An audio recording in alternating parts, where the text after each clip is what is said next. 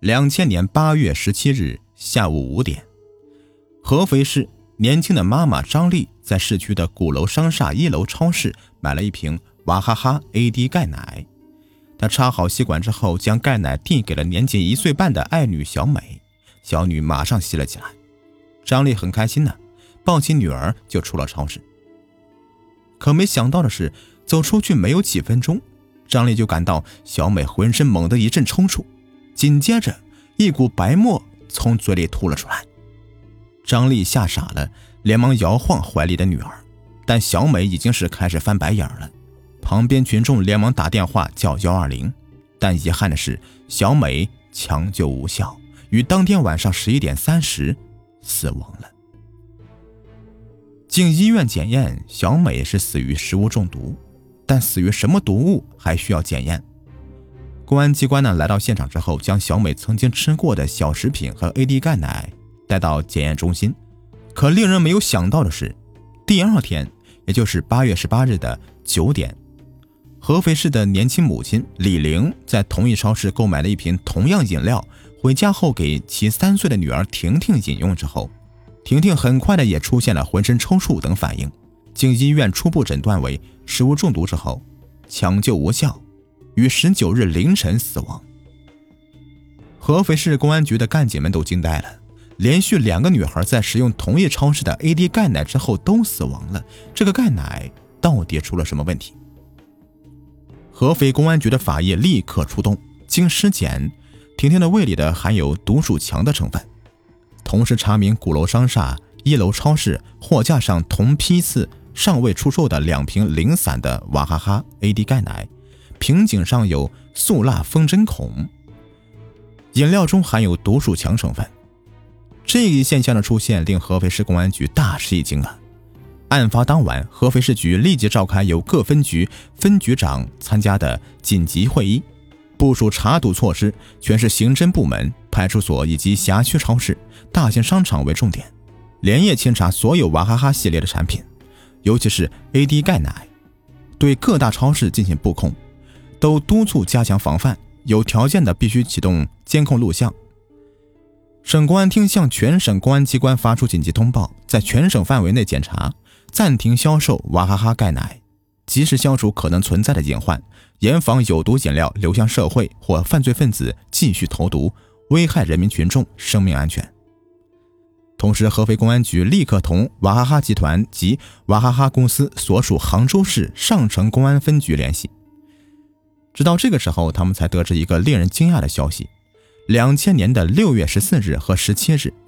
娃哈哈集团收到两封分别来自合肥市和长湖市投机的敲诈信，以投毒娃哈哈饮料相威胁，向娃哈哈集团索要一百万的巨款。犯罪分子气焰极其嚣张，不但语气极为凶狠，而且声称娃哈哈如果不照办的话，立刻让公司付出代价。信的最后啊，犯罪分子要求将钱分批存入到方明军的账户。公安机关马上进行调查，发现方明军为男性，家住在安徽省和县城南乡，用其身份证呢办理的招商银行一卡通上，编号为零零九七六九幺零。娃哈哈集团接到的敲诈信后，立刻报案。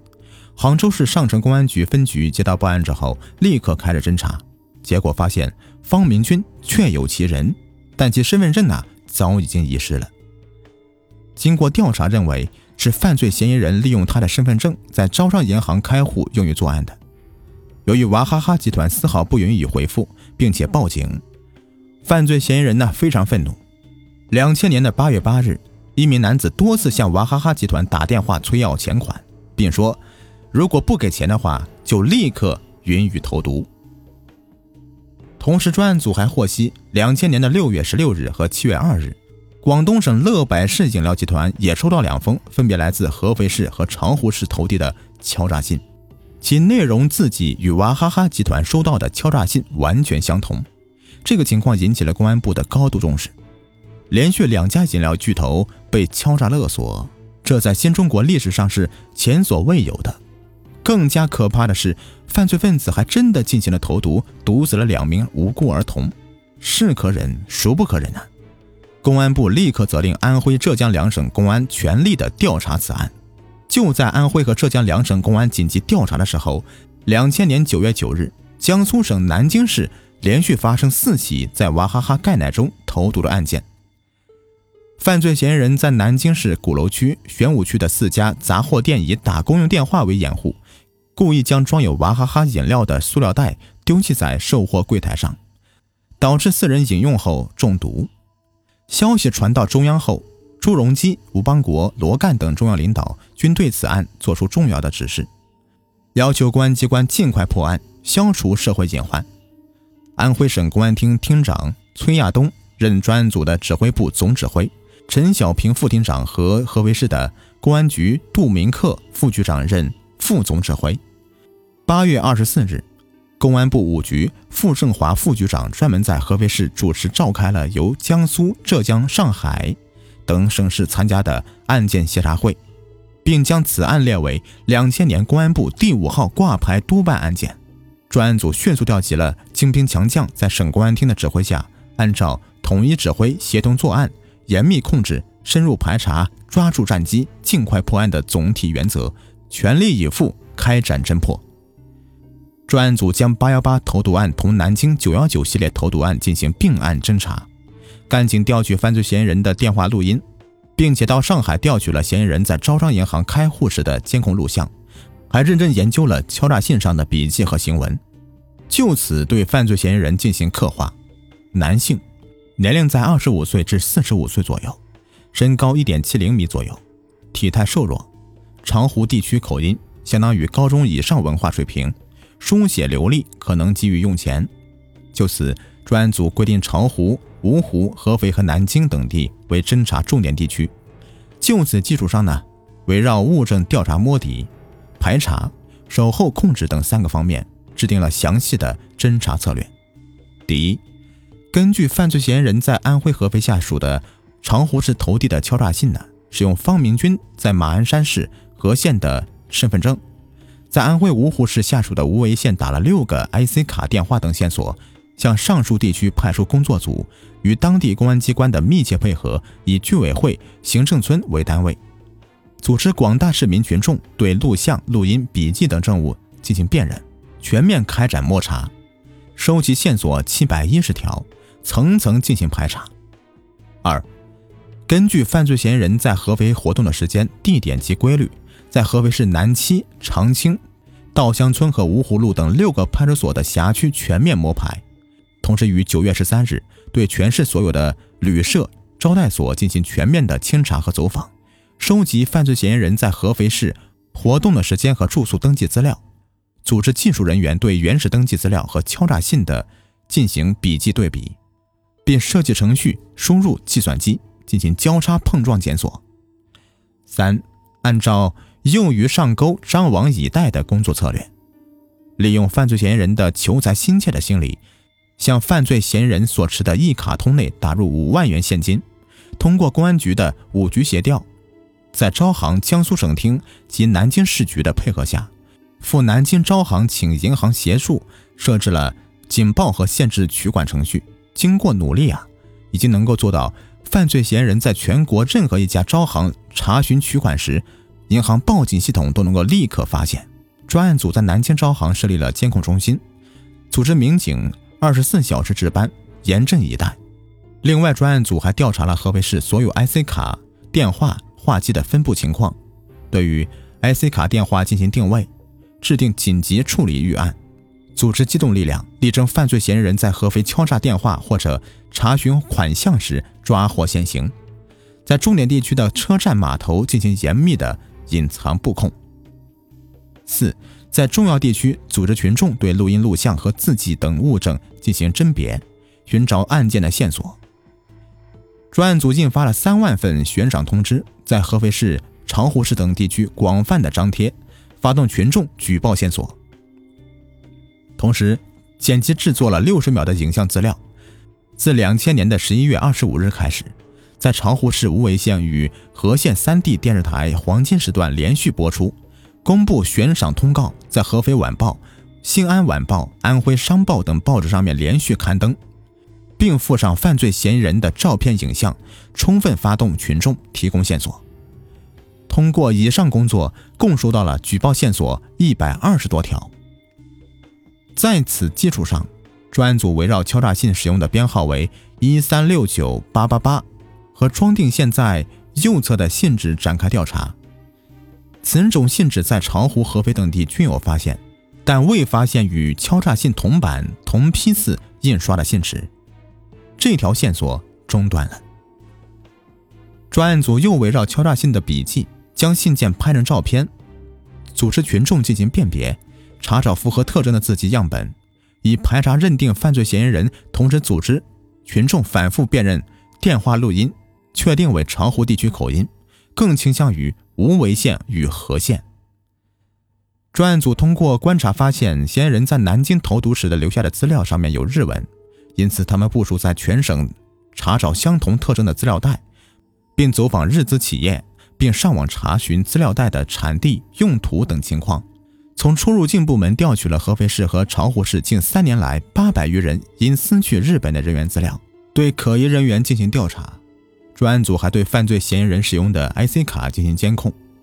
嫌疑人多次拨打电话，虽然是使用了不同地址，但使用 IC 卡的卡号相同。而且范围也相对稳定，因此专案组布置了在全省范围内进行定期的搜索，同时根据犯罪嫌疑人是巢湖籍和使用其他通讯工具可能性比较大的情况，调取一定时间段南京、合肥打往巢湖的长途电话信息和漫游登录的巢湖以及手机传呼机信息，并进行了交叉碰撞和对比，同时严格实施了邮件检测以及检验犯罪嫌疑人投寄的恐吓性。但令专案组没有想到的是，南京系列投毒案发生之后，犯罪嫌疑人仿佛是人间蒸发了一样，时间是一晃就过去了近八十天，但无论是电话还是招商银行的账户都没有任何反应。就在专案组焦灼等待之际，犯罪嫌疑人终于进入了侦查人员的视线。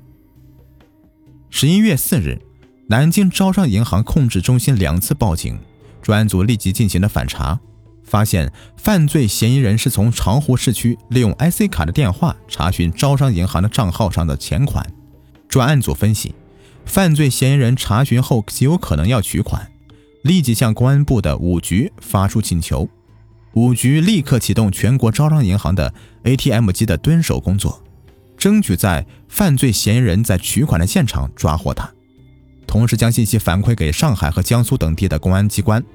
十一月的五日。犯罪嫌疑人呢，在上海招商银行的 ATM 机上取走现金三千元。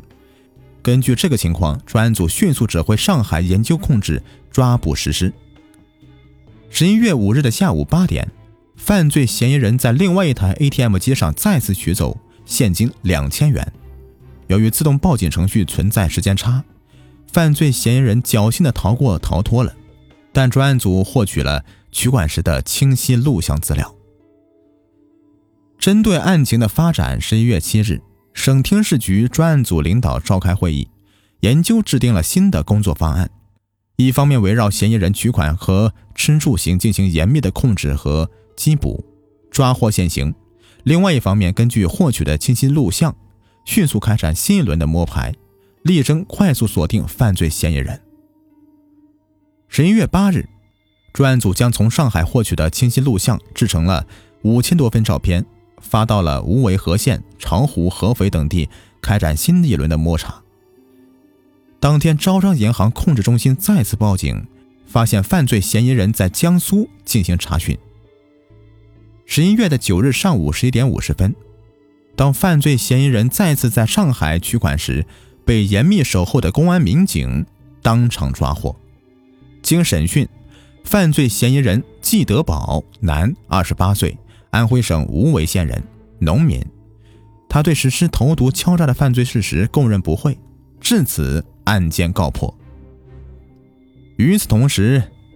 邮政部门还发现了季德宝从江苏寄给合肥市公安局局长的挑战信，信中叫嚣要继续作案。他没想到，在寄出信的第二天，他就落入了法网。经审讯呢？季德宝就是一个普通农民，高中毕业以后一直靠打工为生，由于家境贫寒，就萌生了敲诈大企业的想法。有了这个想法，他就开始了罪恶的计划，最终导致了两名幼儿死亡的惨案。季德宝自然是被明正典刑了，但投毒案却仍然有发生。二零一五年的五月二十八日，广东东莞还发生一起投毒杀人案，犯罪嫌疑人是关某，为发泄时对社会不满，向超市里的四种饮料投毒，造成一死四伤的惨案。被抓获后啊，也被判处死刑。从全国范围来看。投毒杀人案呢，一直是侦破难度较大的一类案件，发案有滞后性，不容易提取证物，因此大家一定要小心这类手段。买东西时啊，一定要注意密封性啊。好了，今天的惊天大案就讲完了。如果你们喜欢的话，别忘了订阅、收藏和关注我，或者给我专辑打一个十分好评，感谢你们。我们下期再见，拜拜。